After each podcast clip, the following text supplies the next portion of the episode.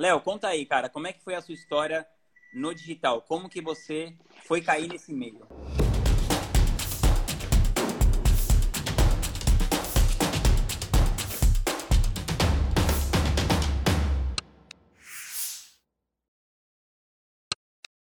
Cara, eu caí nesse mundo digital. Primeiro que eu sou de TI, né? Então, quando eu era da área de tecnologia, é.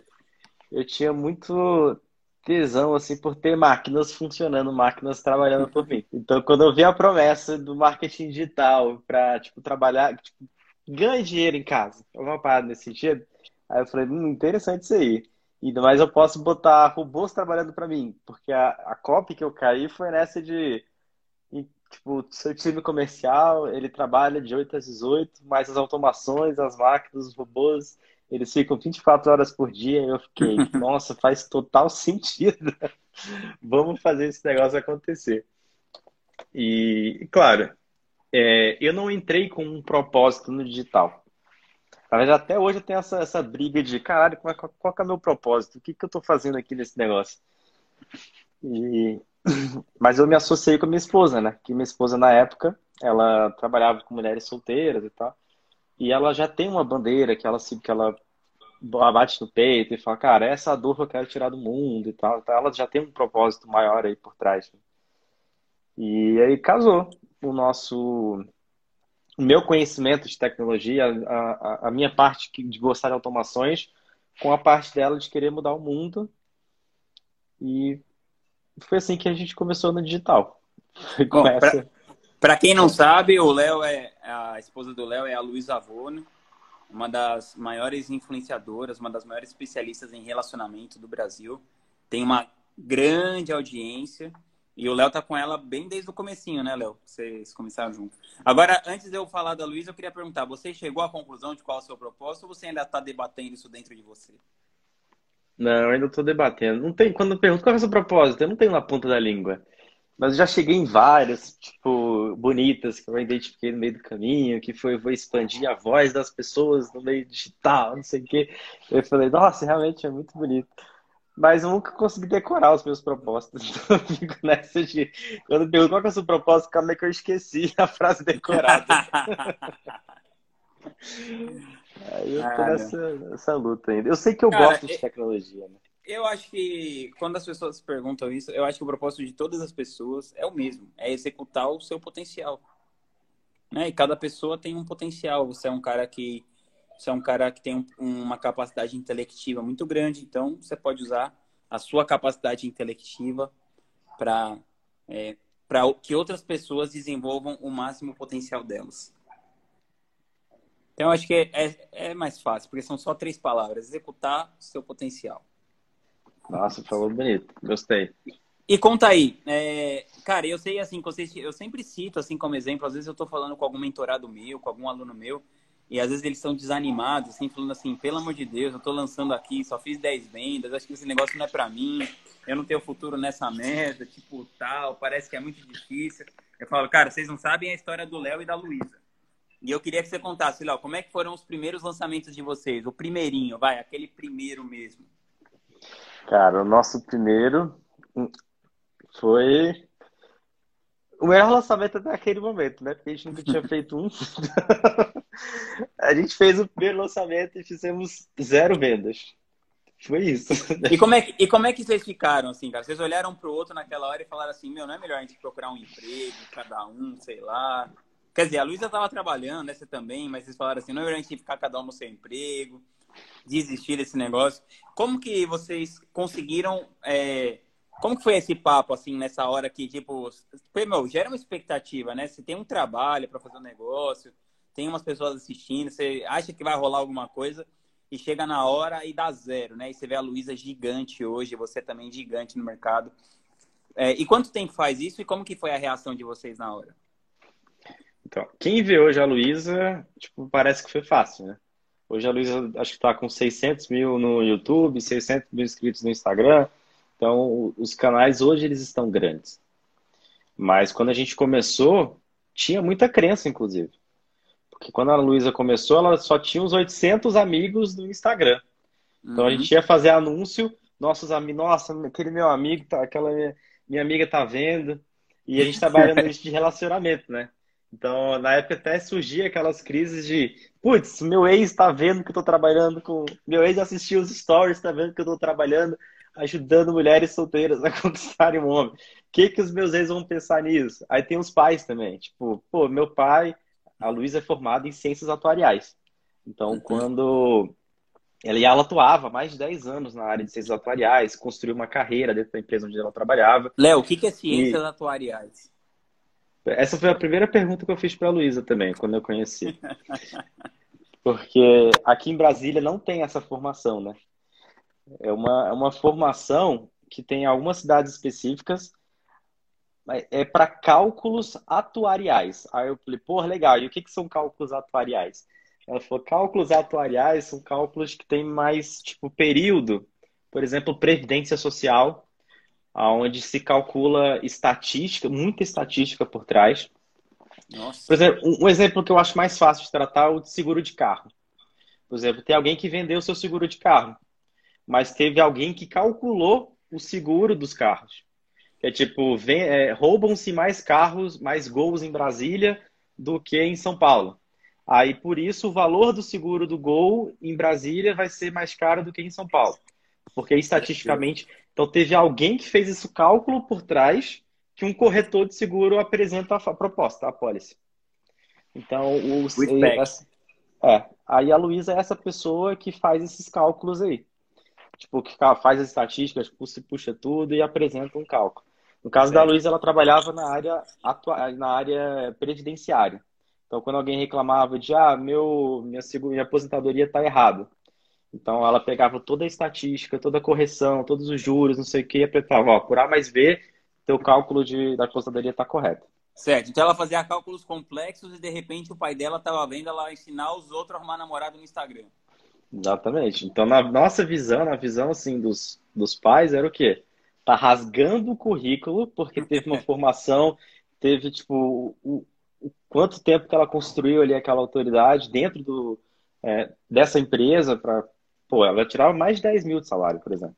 Então, para você ter um salário já que já está tipo crescente e de repente vou rasgar esse salário, vou empreender, foi foi difícil no início pelas crenças, que muita é muita pressão de todos os lados. A gente não parece que não tem um apoio naquele início, né? Meus pais, eu também era concursada, né?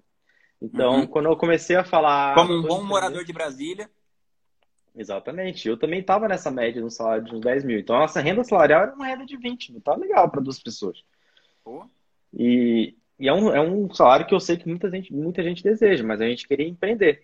E na visão dos nossos pais, era tipo, cara, mas vocês precisam. Vocês estão construindo uma carreira. Eu já estava com 10 anos de banco, a Luísa 10 anos na outra empresa. E a gente estava simplesmente rasgando tudo que a gente construiu para começar algo totalmente novo. E quando a gente faz o nosso primeiro lançamento, não teve muito apoio nesse início, assim, de, cara, vai fundo, se vira, tipo, a gente está aqui para não teve aquele porto seguro. A gente mesmo que, que teve que botar tapa cara e falar, vamos fazer acontecer. Aí quando chega o primeiro lançamento, zero vendas. Nossa. A gente ficou ali um mês trabalhando, criando copy, é, criando página, criando site, tudo do zero, entendendo o que, que era Facebook Ads, como é que configura a droga de um pixel para criar um público lá. Tipo, tudo estava começando do zero. E na hora que a gente faz a primeira venda, deu zero vendas. Vocês fizeram o primeiro lançamento, né? Aí deu zero é, vendas. O primeiro lançamento deu zero vendas. Então foi muito frustrante naquela época. Do início. Mas o legal. E aí, assim que vocês fizeram esse lançamento que deu zero vendas, foi o primeiro, vocês pensaram em desistir na hora? Cara, na hora a gente pensou, falou, cara, esse negócio realmente não funciona. Ou a gente escolheu um nicho que, que não, não é bom. Até aí a gente ficou pensando, cara, quem compra curso de relacionamento, né? Tipo, realmente tanta coisa melhor para comprar. Tipo, eu vou comprar um curso de finanças, agora vou mudar meu relacionamento. Aí foi a primeira crença que, que a gente enfrenta ali. Mas a Luísa, como a Luísa tinha um propósito maior, ela falou assim: não, mas esse negócio vai mudar a minha vida. Eu tenho certeza que esse negócio vai mudar a nossa vida, até porque uma das dores que a Luísa tinha era de trabalhar no escritório o dia inteiro. Ela uhum. falou: cara, eu trabalho de manhã, de tarde, de noite, e não tem uma vida que eu gostaria de realmente ter, que eu queria ver o pôr do sol. Eu quero o dia que eu tiver de TPM, eu não quero trabalhar. Eu quero simplesmente falar, putz, hoje eu não estou no bom dia, não estou produtiva, deixa eu ficar em casa. Porque na prática isso acontece. Quando a Luísa está aqui hoje, é, tô de TPM e tal, não estou bem para fazer, ela não grava stories, não, tipo, ela tem a, a vida que ela sempre desejou. Então, a gente falava muito naquela época de como é que a gente quer criar nossos filhos, como é, como é que vai ser nessa nossa rotina, que cada vez a gente está trabalhando mais nas empresas, mais fora de casa. Então, é algo que hoje a gente está vivendo na prática, o que a gente escolheu viver lá atrás. Pô, que então, incrível, né, cara? A gente, a gente até reflete sobre isso hoje, que a gente construiu a empresa para trazer o estilo de vida que a gente gostaria de ter. Pô, então, muito massa. Eu acho que eu acho que essa relação de vocês é muito bonita assim nessa essa parceria. Eu vi que um dia desses a a Luísa postou uma foto assim do comecinho do namoro de vocês, ela falou que pô, nesse dia que a gente escolheu que ia dar certo. E eu acho que é muito isso assim no empreendedorismo também, né? É uma decisão. Vocês poderiam ter, tipo, tentado vender lá, não vendeu e falar, ah, isso aqui não funciona tal, e, e desistir, né? Não só isso passar pela cabeça. E aí, quanto tempo vocês demoraram para recolher os cacos e fazer outro lançamento? Foi rápido? Um dia. Aí vocês ofertaram de novo no dia seguinte. No dia seguinte. A gente seguiu todo o fluxo tradicional, aí fizemos zero vendas no webinário ao vivo, né? Que a gente tinha feito o que seria o lançamento de semente naquela época, né? Então é. foi um webinário ao vivo. Aí nesse webinário fizemos zero venda e a gente ficou, cara, a gente tinha comprado até um espumante. Pra, eu tinha pagado 150 reais no espumante lá para fazer a primeira venda, a gente explodiu o diamante, o, o diamante, não, o espumante, para fazer para comemorar. Aí acabou que o espumante ficou fechado, né, naquele dia. E a gente estava um pouco desanimado e tal, só que naquela época a gente já tinha mentores com a gente, já tinha pessoas que já nos acompanhavam, que estavam dando algumas dicas. Uhum. E uma das dicas que deram para a gente lá foi, assim, um dos insights. Sei, na verdade, foi um desses grupos de, de que a gente estava participando na época. Uhum. Eles falaram o seguinte, Léo, quantas pessoas vocês montaram na lista de vocês? A gente tinha investido uns 500 reais, mais ou menos, em, na captação do primeiro lançamento. E tinha montado naquela época o lead estava muito barato, a gente pagou tipo 40 centavos, 50 centavos no lead. Então deu quase mil leads na nossa, nesse primeiro lançamento. E na aula ao é. vivo tinham, tinham dado 50 pessoas. Aí a primeira pergunta que fizeram foi: quantas pessoas estavam cadastradas? A gente, mil. Quantas pessoas participaram? 50. Quantas pessoas estavam no pitch? 30 pessoas. Aí ele falou, então beleza. Sabe o que, que eu faria se eu fosse vocês? No, eu não liberaria o replay no dia seguinte. E falaria, ó, galera, essa aula de ontem foi incrível, deu, olha esses comentários que, que aconteceram lá. E você não vai, não vai liberar o replay naquele, naquela áudio, só que em compensação, naquela, naquele e-mail, você vai fazer uma nova aula hoje ou com o mesmo tema ou com um tema diferente. E aí a gente ia mudar a, oferta, ia mudar alguma coisa. Porque a gente não ia repetir a mesma coisa, né? Uhum. Tipo, se deu errado no primeiro dia, por que a gente vai repetir no segundo? Então tinha Sim. que melhorar alguma coisa. Aí a gente conseguiu fazer nesse formato. Então, teoricamente, só 30 pessoas viram o pitch da aula no dia anterior. E a gente falou, beleza. Na mesma noite, a gente já começou a planejar, ó, já vai ter que criar um e-mail do dia seguinte, a gente já vai ter que é, criar a nova aula, definir o tema dessa aula. Então a gente criou até um tema novo para as pessoas que participaram também reparticiparem, tipo isso. Então a gente realmente falou que não ia ter, não ia ter replay, mas ia ter uma nova aula, um tema, é, o tema 2. E então participe que no final vai ter uma surpresa, vai ter alguma parada lá que a gente ia fazer. E aí apareceram mais 50 pessoas na aula de noite. Aí a gente, nossa, trouxe de pessoas de novo, que legal. E aí ali saiu a nossa primeira venda naquela noite. Aí a gente ficou, cara, que lindo. Aí a gente explodiu. O Aí estourou. estourou com a primeira venda. Aí, cara, foi muito legal. E aí no dia seguinte a gente falou, pô, já fizemos a primeira venda, não tá totalmente validado, porque só tem uma pessoa que comprou, mas vamos liberar o replay no dia seguinte. Aí liberou o replay no dia seguinte, e aí a, primeira, a segunda pessoa comprou logo pela manhã.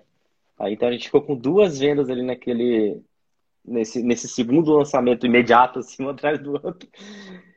E aí outra coisa que a gente descobriu, que na época a gente nem sabia como é que mexia nisso, tinha o relatório de abandono de carrinho. Uhum. Aí a gente conseguiu exportar o relatório de abandono de carrinho e viu as pessoas que tentaram comprar, mas não efetivaram. E tinha uns seis números lá para ligar. A gente falou, vamos ligar para essa galera para ver o que aconteceu com eles?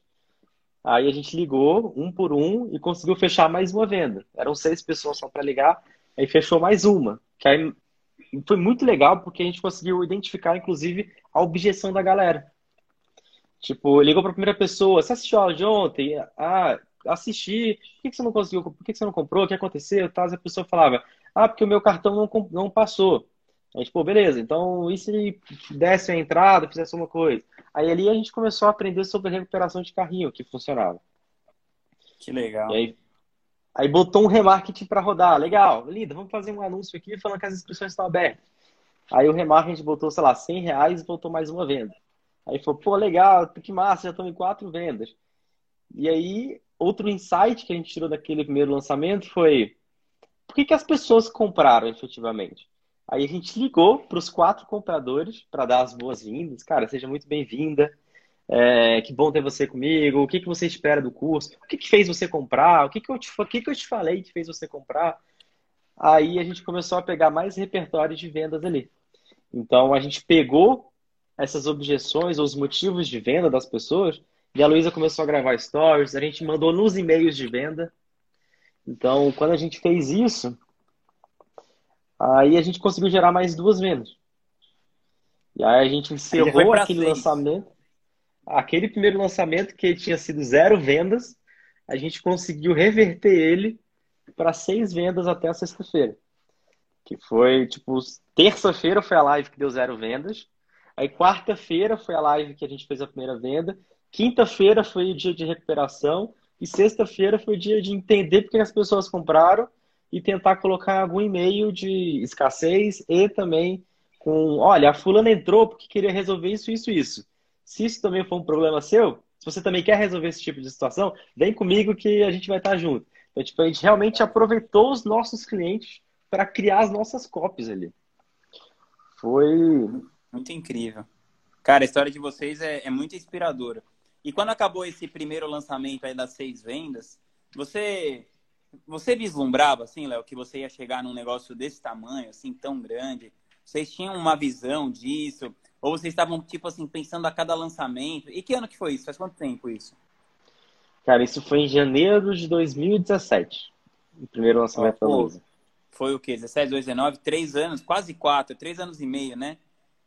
Mais ou menos assim. Pô, olha quanta coisa, né? Vocês, hoje vocês têm uma empresa enorme, são referência no mercado, né?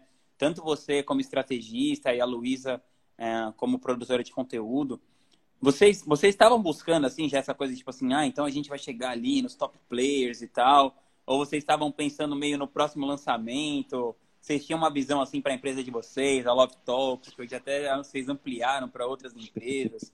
Como que era isso, assim, na cabeça de vocês naquela época, assim, porque eu gosto de colocar é, aquele Léo ali de janeiro de 2017, porque a maioria das pessoas que está começando hoje, é, ou está começando faz um ano e aí não teve muito resultado, e elas ficam pensando que, sei lá, que você tem alguma coisa mágica aí que elas não têm, né? E na verdade não. É, é um, não é, né? E eu queria que você contasse um pouquinho assim de como que era a sua visão naquela época e, e para tudo que aconteceu até hoje. Eu lembro do nosso primeiro lançamento, inclusive. Que esse foi o semente que a gente fez, foi tipo, para validar o produto. E teve é. o segundo, o segundo lançamento que já foi o primeiro interno, né? E realmente é. a gente. Cara, eu lembro de todos os detalhes de todos os lançamentos, desses iniciais, assim, né? E realmente quando a gente começou, foi só eu e a Luísa. A gente não tinha time, não tinha nada. Tudo que a gente fazia era meia boca. A, a nossa visão ali, a gente tinha muito a visão do feito melhor que perfeito. Uhum. Só que a gente também tinha outra visão de, da melhoria da contínua. Tipo, beleza, o feito é melhor que perfeito mas o próximo tem que ser melhor do que esse. Uhum. Porque senão, eu, eu, gosto de falar que o lançamento ele é, ele é cíclico, né? A gente tem a parte de planejar, a parte de é, executar, a parte de avaliar o que aconteceu, e tipo, é um ciclo. Se a gente manter um ciclo sempre igual, vai ser sempre o mesmo resultado. Agora, se a gente começa a melhorar os processos daquele lançamento, a gente tem ciclos tipo de retornos maiores. Eles vão ficando cada vez maior, tipo como se fosse um, uma, uma espiral ali. E foi esse foi o principal, acho que o principal insight que a gente teve naquele primeiro momento, que é acabou o lançamento. O que, que a gente pode fazer agora que vai ser melhor do que o anterior? E isso foi o, o que sempre trouxe a gente para o próximo nível. Foi tipo, cara, nosso lançamento deu certo, a gente repete? Repete, repete o que deu certo. Exclui o que não deu certo e traz pontos de melhorias ou, ou partes que, que a gente não tinha conhecimento naquele momento. Tipo, por isso que a gente também sempre investiu em conhecimento. Uma coisa que fez a gente acelerar realmente foi investir em cursos. Cursos, mentorias. Por quê? Porque essa galera já está há dois, três anos na frente da gente. Então, quando a gente começava lá atrás, se fosse eu sozinho executando, eu teria desistido. Beleza. A gente fez o primeiro lançamento, acabou, é, deu zero vendas. No dia seguinte, vamos mandar o replay da, da aula mesmo, que, deu zero vendas, para torcer para cair alguma. Então ia ser assim. E no final a gente ia acabar sexta-feira com zero vendas ou uma venda, sei lá o que aconteceria. E o fato da gente ter investido em treinamentos, ter investido em mentores, ter realmente acelerado nosso, os nossos resultados desse formato, fez com que a gente aprendesse mais rápido. Então, cada conhecimento, cada insight, o que, cara, são muitas pessoas aplicando aquele conhecimento ao mesmo tempo. Então, uma pessoa tem uma dificuldade, cara, eu fiz um, um grupo no Facebook que deu muito certo. Então, será que vale a pena a gente, a gente botar um grupo do Facebook pra gente? Cara, eu mandei um e-mail que deu um sucesso. O objetivo desse e-mail era esse aqui. Pô, que legal, bom. Então, o outro é, eu mandei, eu fiz um stories que com um box de pergunta e lá dentro é, a galera me mandou um monte de objeção e eu fui matando cada uma delas. Que legal, a gente não tinha feito isso. Então, são insights que a gente vai pegando que se a gente fosse aprender sozinho ia demorar anos para para ter aquele insight, por exemplo. Então a gente paga hoje para acelerar os nossos resultados. Isso foi o que fez a gente crescer muito lá atrás, muito mesmo. Então eu sou muito grato a todos os nossos mentores aí. Vinhas é, é um dos nossos mentores aí. A gente está vendo estratégias do Ladeirinha, que é um cara que a gente conhece, que é bem pra caramba. O Leandro Aguiar tá lá também. Então, o Leandro, cara, todo mundo que contribui ali, o Lucas Gilbert. Então, cada pessoa que monta ali, cara, acabei de fazer um lançamento de sete dígitos e o que deu certo foi isso. Por quê? Porque a gente quer saber, a gente está jogando jogo de sete dígitos. Então, a gente quer estar tá sentado na mesa dessas pessoas que a gente pode aprender. É aquela velha historinha lá, que você é a média das cinco pessoas que você mais convive. Então, será que você está sentado na mesa certa para estar tá na média, na média correta das pessoas. E a gente sempre teve essa visão de vamos, agora a gente já está na melhor mesa, a gente, a gente já é o mais inteligente da mesa, qual é a próxima que a gente pode ir? Então a gente está sempre buscando esse ponto de nunca ficar parado, né? Pô, mas espero que você fique um tempinho lá na minha mesa lá, meu, porque é legal ter você lá, cara. A gente, a gente, aprende muito lá com você e com a Luísa. É muito massa a gente, a gente tá dividindo as coisas. Cara, e uma coisa que é uma dificuldade muito grande para a maioria das pessoas do mercado, eu vejo que para você é uma coisa simples, é a questão das métricas, né? E até você criou um, uma parada para isso, que é o Lead Tracker. Eu queria que você contasse, assim, como que você foi sacando que isso teria uma importância significativa no negócio de vocês? Como que isso contribuiu para uma virada, assim, né? Para um crescimento no negócio de vocês? E que você contasse um pouco do que é o Lead Tracker aí para a galera. Massa. Então, nessa jornada aí, desde 2017 para cá, cada lançamento foi uma dificuldade nova, né? Tipo, a dificuldade do primeiro lançamento, primeiro lançamento foi fazer a primeira venda. Aí o segundo lançamento, que já foi a migração do lançamento semente para o lançamento interno. interno. Quando a gente fez o nosso primeiro interno, a dificuldade ali não era. É claro que era vender, mas também era montar toda a estrutura por trás. Cara, o que, que eu vou ter no meu CPL1? O que, que eu vou ter na minha aula 2? O que, que eu vou ter na minha aula 3? Nossa, eu vou ter que gravar vídeo de vendas. Quem é que vai editar? Eu não vou botar efeito especial, não vou. Tipo, é muita coisa sendo criada do zero. É um período mais de construção. Muitos scripts de e-mail, né? É um Exatamente. Trabalhão tem que escrever um monte de e-mail. Será que eu botei o gatilho certo? Será que eu não botei? Será que está invertido? É, porque a gente não tem muito conhecimento ali no início, né? E é muita informação que a gente é bombardeado e não sabe como usar todas de uma vez só. Então você vê, ah, e-book do gatilho mental, 27 gatilhos mentais para você usar. Aí você quer pegar o quê? Os 27 gatilhos e botar em todos os e-mails. Vou pegar, porque aí é todos os mesmos vão ser foda. É tipo isso. Então, aí quer botar tudo. Eu lembro que quando a gente construiu nossos primeiros CPLs, que a gente teve o. A gente baixou o CPL de todo mundo. Era a época que eu me cadastrava em todos os lançamentos, fazia o download do lançamento de todo mundo e ficava eu e a Luiz assistindo, minuto a minuto com o post-it na mão. Agora ele tá falando autoridade. Bota aqui, minuto 02 autoridade. Depois ele que foi para onde? que gatilho. É bem assim que... mesmo. Que... Então a gente começou a estrutura. É, pois é. Eu, eu faço tenho um HD hoje. Foi tipo isso. Eu lembro muito bem que na época, naquela época eu, eu, estudava muito do Murilo Gun. Então eu pegava do Murilo Gun que eu achava sensacional aquela dos, das quatro habilidades do futuro, né? Aí eu queria levar pro da Luísa também. Falei, Luísa, olha só. Mas aí depois eu descobri que era um lançamento atípico, né? Era meio que diferente do tradicional. Mas a gente gostou tanto do lançamento que, que falou assim, agora ele botou autoridade. Agora ele já revelou todos os segredos, todos os quatro habilidades. Será que a gente tem que revelar também? e a gente ficava nessa brincadeira de fazer vários lançamentos. Então, até o mesmo do Érico, tal, que a gente pegava tudo e ia destrinchando. E foi a partir daí que a gente montou o nosso. Nosso, nosso lançamento foi construído estudando o lançamento de outras pessoas. E então, cada lançamento foi essa dor, né? Esse segundo lançamento foi da construção. Como é que eu vou construir CPRs? Como é que eu vou construir páginas de vendas? Como é que eu vou construir as paradas tudo? Depois, beleza, aconteceu o lançamento, deu bom. O que, que eu vou fazer com isso agora? O que, que eu posso melhorar aqui? Agora a gente vai melhorar tráfego, porque tráfego foi horrível. Então, cada... aí foi uma evolução. Tipo, agora a gente já tem as páginas prontas, CPL, tá tudo pronto. Não é mais um problema. O que, que é um problema pro próximo? Agora a gente vai melhorar tráfego e tal. E dessas evoluções, lá para o terceiro, quarto lançamento, a gente começou a sentir dificuldade na escala. Porque a gente estava, cara, então a gente vou, vou botar 30 mil aqui no meu tráfego agora. Uhum. Mas será que esses 30 mil vão voltar? E, e a gente estava indo muito nessa, tipo, primeiro lançamento foi 500 reais, voltou 3 mil em vendas. Porque o nosso curso inicial ali foi 500, 497.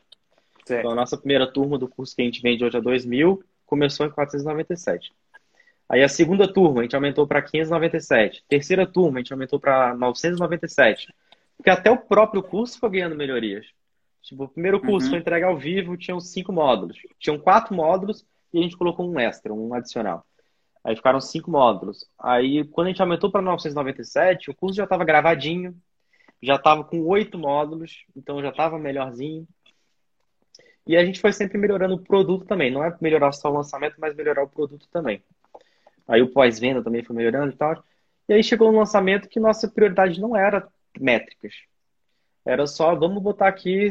A gente botou 30 mil, voltou 80. Legal, vamos pro próximo. próximo a gente botou 40 mil, aí voltou 110. Nossa, nosso primeiro 6 e 7, que massa, não sei o que, incrível. Aí botou no próximo, botou 50. Aí voltou 50 mil. Aí eu fiquei, oxe, como assim? O que aconteceu? Eu fiz tudo certinho. O que aconteceu que eu botei 50 agora e voltou os meus 50? E aí, naquela época, eu também fui atrás de, de consultoria, mandei em todos os grupos que eu participava, falei, galera, estou precisando de ajuda, não sei o que aconteceu. E teve uma pergunta que me marcou muito lá atrás, que foi a questão do, dos números. A pessoa me perguntou, Léo, deixa eu entender como é que estão os seus números aí. É, quanto que você investiu em tráfego? A de captação, sei lá, a captação foi 40 mil. Beleza, dessas captação, foi para. gerou quantos é, visualizações da página? A página virou, sei lá. Agora não sei, não sei os números, se eu chutar um monte de números, depois eu vou errar todas as contas. Mas, tipo, o que, que ele queria saber? Qual que é a taxa de conversão da página de captura? Aí eu, tipo, não sei. Tipo, sei lá, eu investi 40 mil e voltou é, 20 mil leads. Mas beleza. Mas e como é que estava a conversão na página de captura? Tipo, tantas pessoas chegaram na página de captura e tantas pessoas se inscreveram.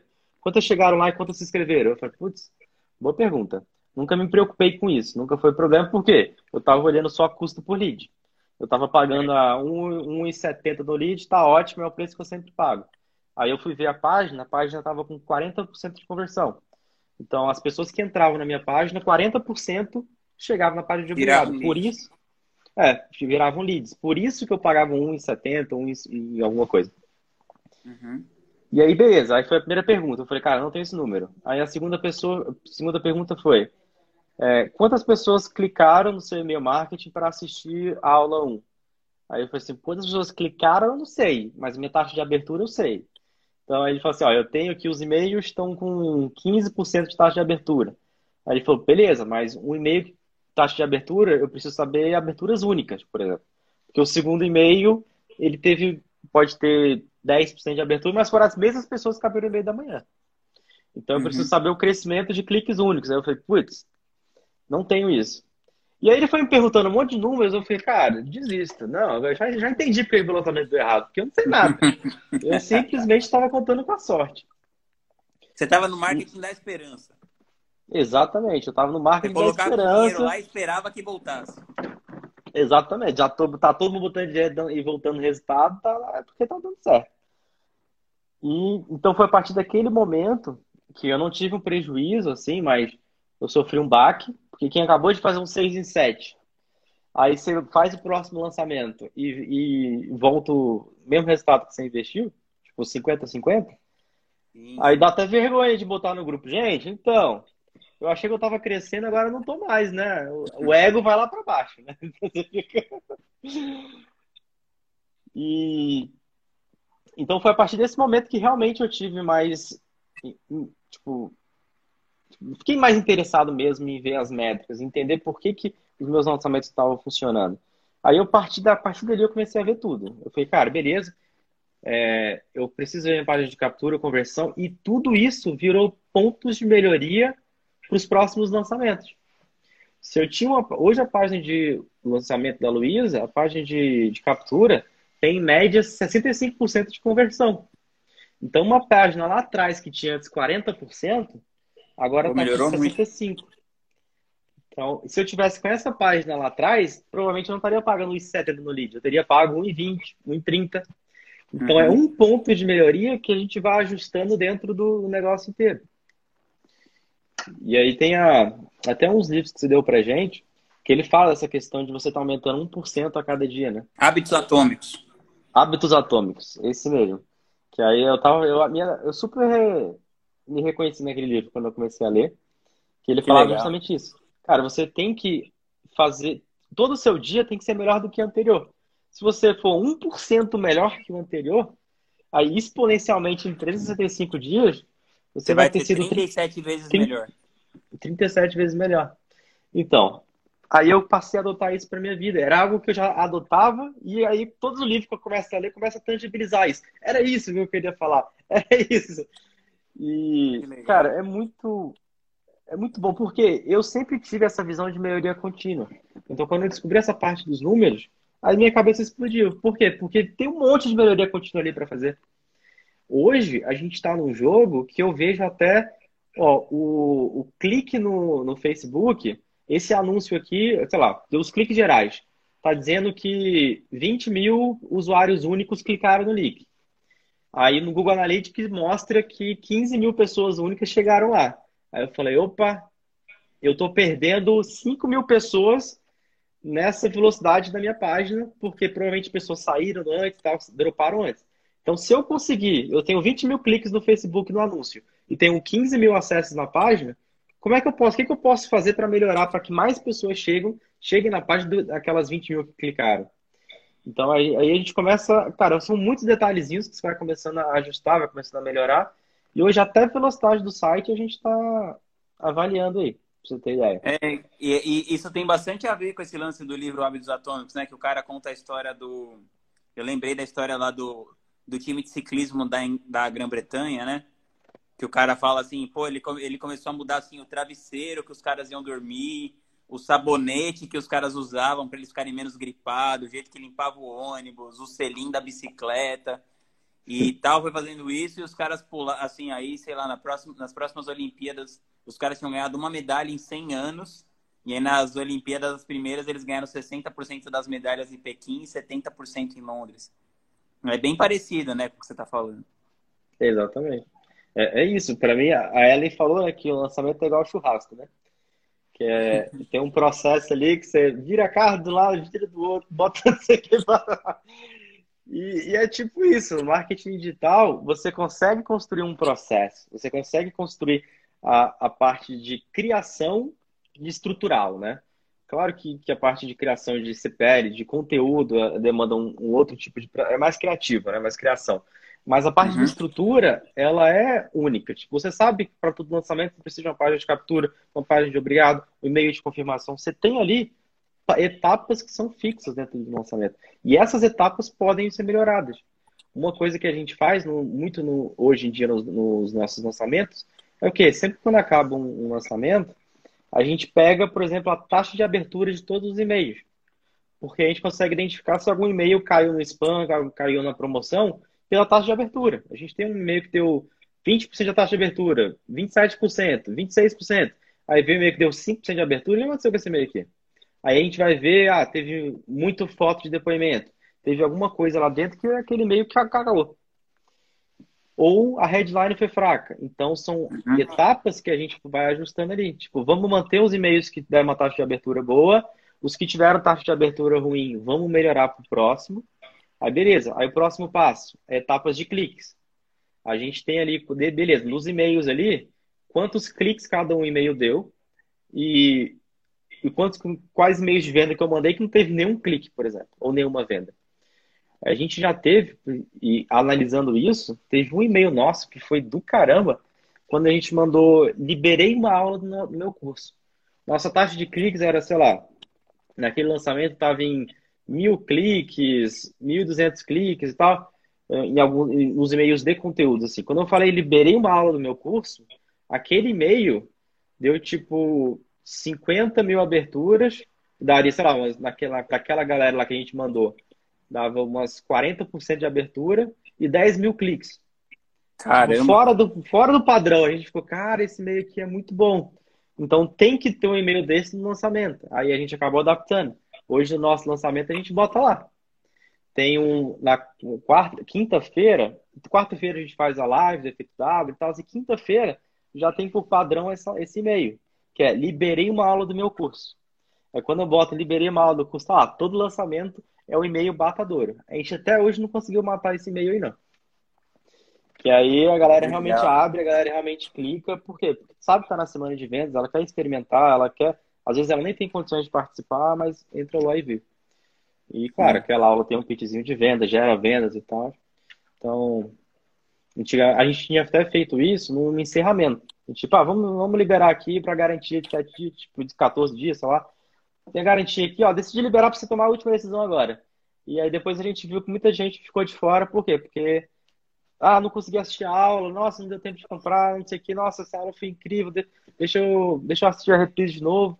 Aí a gente foi adaptando esse meio para encaixar dentro do lançamento. São pontos de melhoria que a gente vai adaptando, né?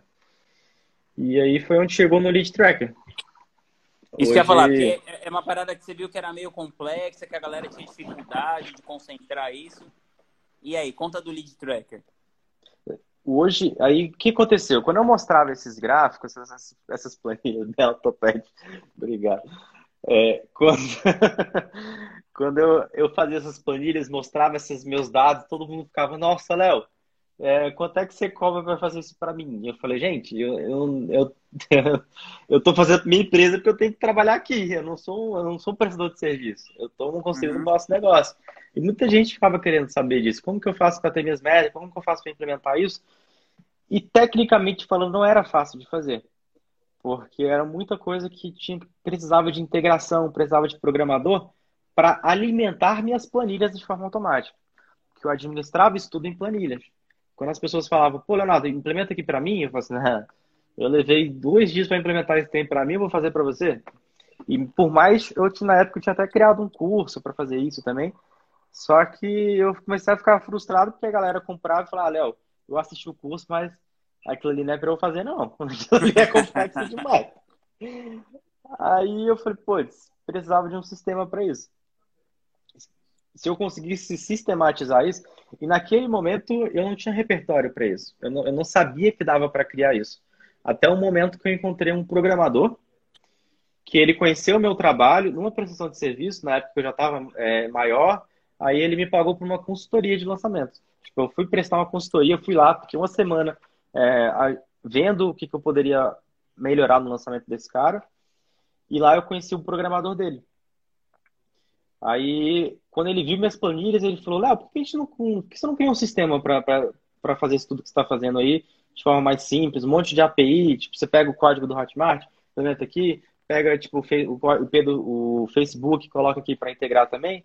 Aí eu falei, cara, não sei porque para mim esse negócio não era possível. Segundo, nem eu ia ter que fazer um processo seletivo para programador.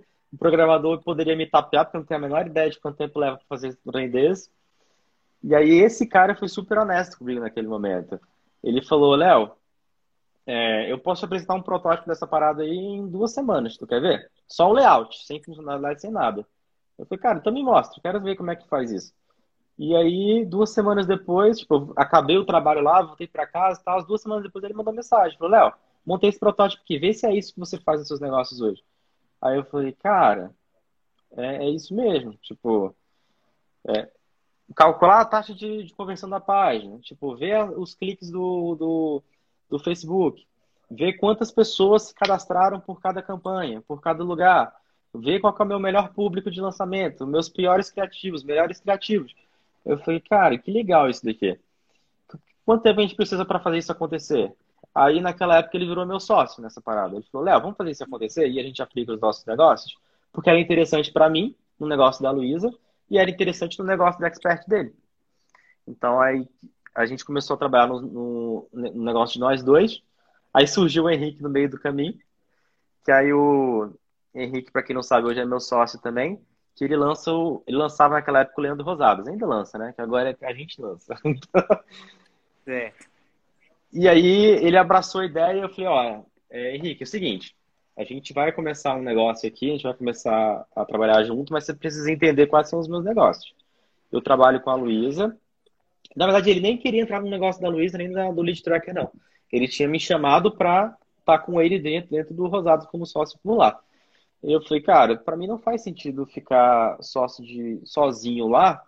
Por quê? Porque a minha atenção vai estar tá sempre em vários lugares. Eu vou precisar dar atenção para Rosados, vou precisar dar atenção para Luísa e vou precisar, dar, precisar dar atenção para o lead tracker também. Então, às vezes você vai me cobrar, Léo, eu tô precisando disso. Eu vou falar, cara, eu não consigo porque o lançamento da Luísa está acontecendo agora. Tipo, não dá. Uhum. Então, a gente acabou criando essa união depois. A gente teve período de negociação, você até ajudou a gente aí para entender um monte de coisa de como é que significa que tem de valuation, porque ele vai ter que comprar a minha empresa, eu vou ter que comprar dele, como é que a gente vai se juntar nesse trem todo. E teve esse período aí de bagunça aí, de, de fusão de empresas, de, de, de, colocar tudo né, junto. E o, e o Henrique super abraçou a causa. Falou, Léo, eu não entendo nada disso que você está falando, construindo o Lead Tracker, mas eu quero você comigo e a gente vai tocar essa porra tudo junto. Eu falei, excelente, então vamos para cima. E, e, hoje acaba que eu sou meio que especialista do Lead Tracker hoje. Que eu ainda sou uhum. a pessoa que dou as aulas, eu sou a pessoa que explica a ferramenta. E é, é o sistema que eu acabei desenvolvendo. E hoje a gente começou a usar o lead tracker nos nossos negócios desde dezembro do ano passado. Então, aí o Leandro Rosados acabou entrando na jogada também. A partir de fevereiro começou a rodar no do Rosadas. E a gente decidiu liberar para o público só em abril desse ano, que a gente abriu para uns beta testers. Que a galera começou a pedir, e eu falei, galera, então eu vou liberar esse sistema aqui para vocês, mas eu vou liberar escondido, porque Tipo, o sistema não estava totalmente pronto. É um sistema novo que estava uhum. sendo desenvolvido por tipo duas pessoas. É, eu e eu que estava na, na ideia do produto, do que que das minhas planilhas que precisavam entrar dentro do sistema, e o programador que estava codificando tudo, fazendo tudo acontecer, trabalhando no final de semana e virando noite e super abraçou a ideia. Aí no meio do caminho a gente acabou contratando outro programador também que é top, é, mesmo nível do, do, do, esse sócio também. E começou a. Cara, aí o trem. Aí foi. Tá... Foi, aí deslanchou. E agora que a gente decidiu abrir para o mercado mesmo, tem mais ou menos um mês, que a gente abriu oficialmente, teve uma parceria com o Felipe Ada e teve o lançamento que a gente fez. Então, em três meses aí, a gente botou mais de 400 pessoas para dentro. Caramba!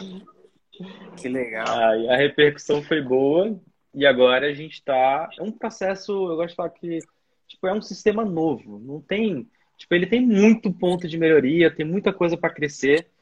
mas é o primeiro sistema que eu vejo de para infoprodutores, né? Para métricas de infoprodutores.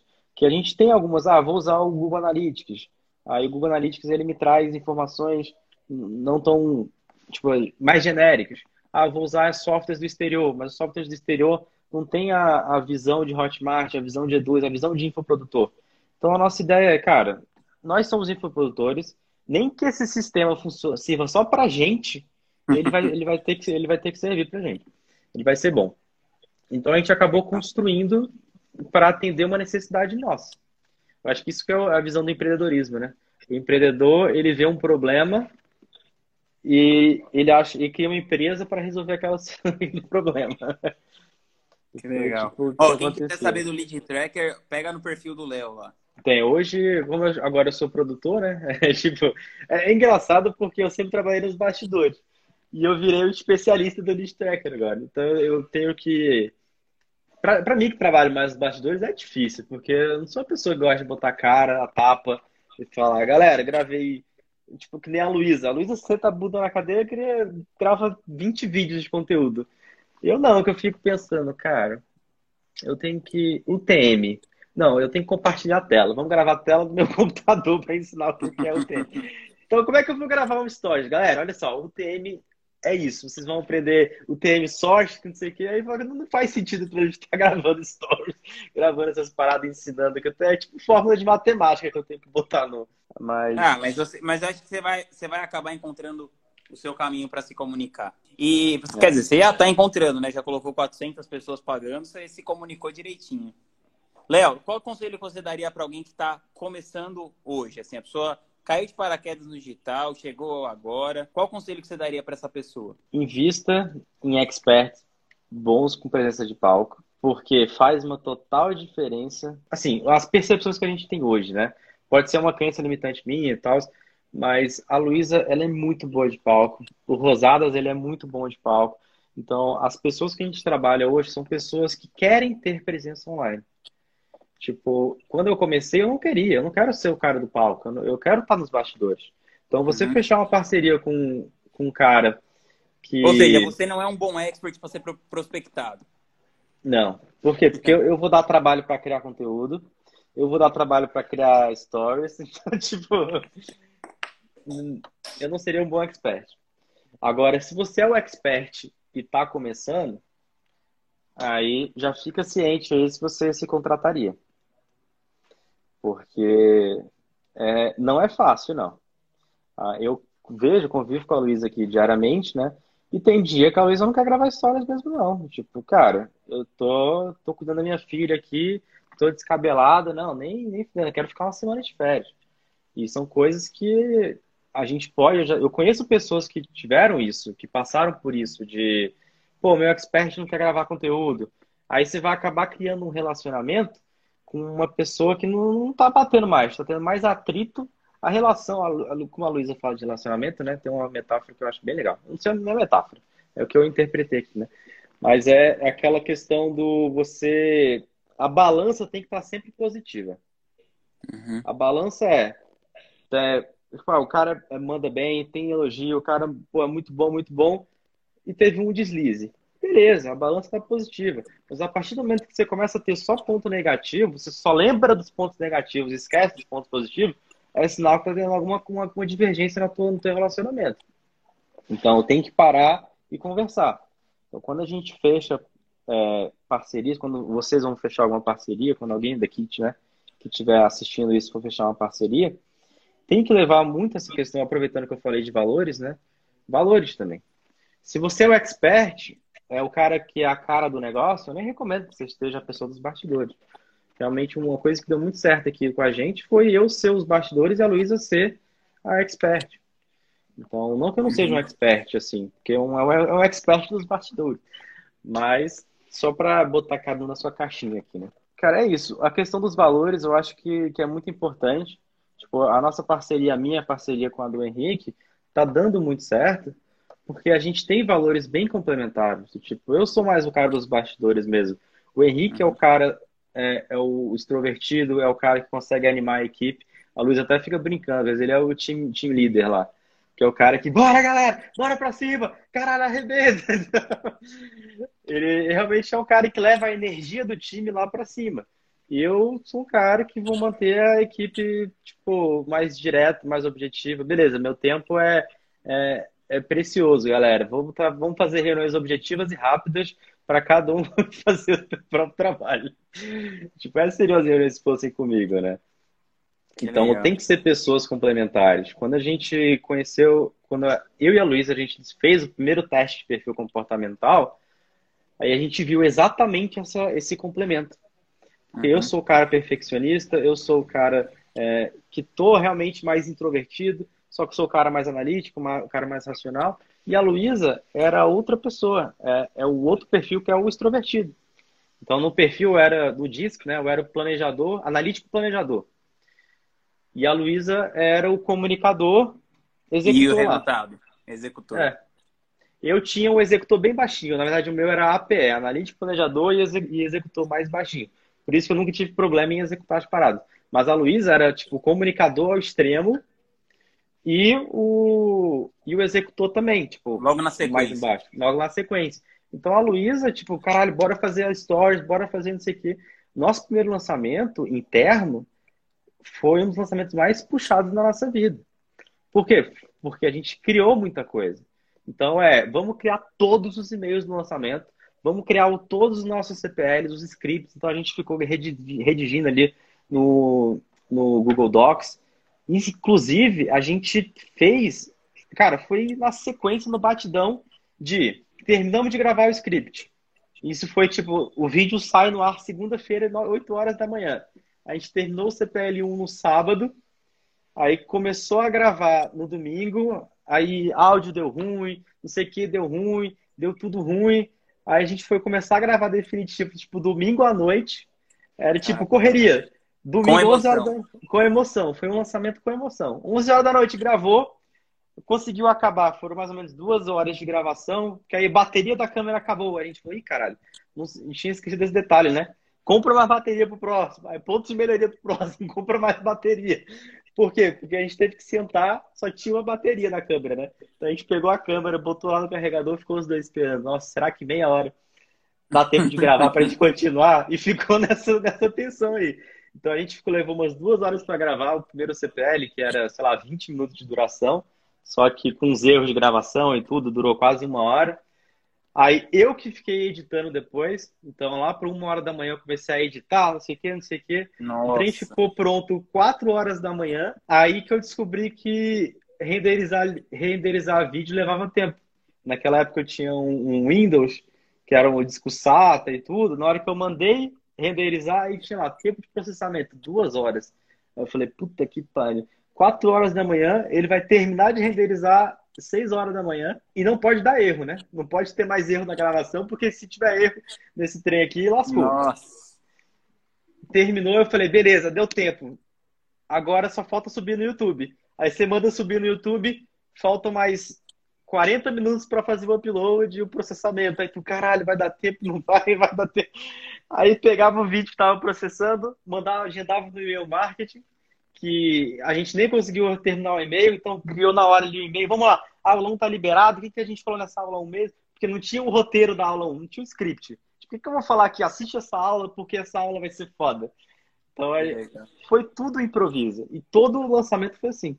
Aquele lançamento inteiro. A gente chegou na sexta-feira, quando acho agora encerrou a aula 3 foi liberada. Não, agora tem que gravar vídeo de vendas. Então vamos lá, vamos começar. Aí começou a gravar vídeo de vendas, vídeo de vendas, vídeo de vendas. Aí é, domingo ficou pronto o vídeo de vendas, então. Foda. É muito, muito louco lembrar dessas histórias. Pô, Léo, parabéns aí, cara, por toda a sua trajetória. Sua história é muito bonita. Muito feliz aí que você tá junto com o Rick. Acho que essa parceria vai ser foda. Vocês já são top players no mercado. Vão ser cada vez mais. É muito. Sou muito feliz de estar com vocês. E quero pedir pra galera dar print aí, meu, porque o Léo, o cara, o cara abriu a caixa preta aí dos bastidores as verdades duras que ninguém conta aí sobre os começos, que ficar todo mundo falando que é foda, que é isso, que é isso. E aí o cara chegou nesse tamanho, mas ele batalhou muito no começo. Então, dê prints, comprem o Lead Tracker, eu recomendo muito, porque o Léo realmente o cara é foda. E é isso aí, galera. Tamo junto. Até a próxima, Abel. Obrigado, obrigado. Foi demais aí bater esse papo com você. Obrigado. E parabéns aí pela Larinha. Valeu, obrigado. Um beijo, um abraço, galera. Tchau, tchau. Gratidão.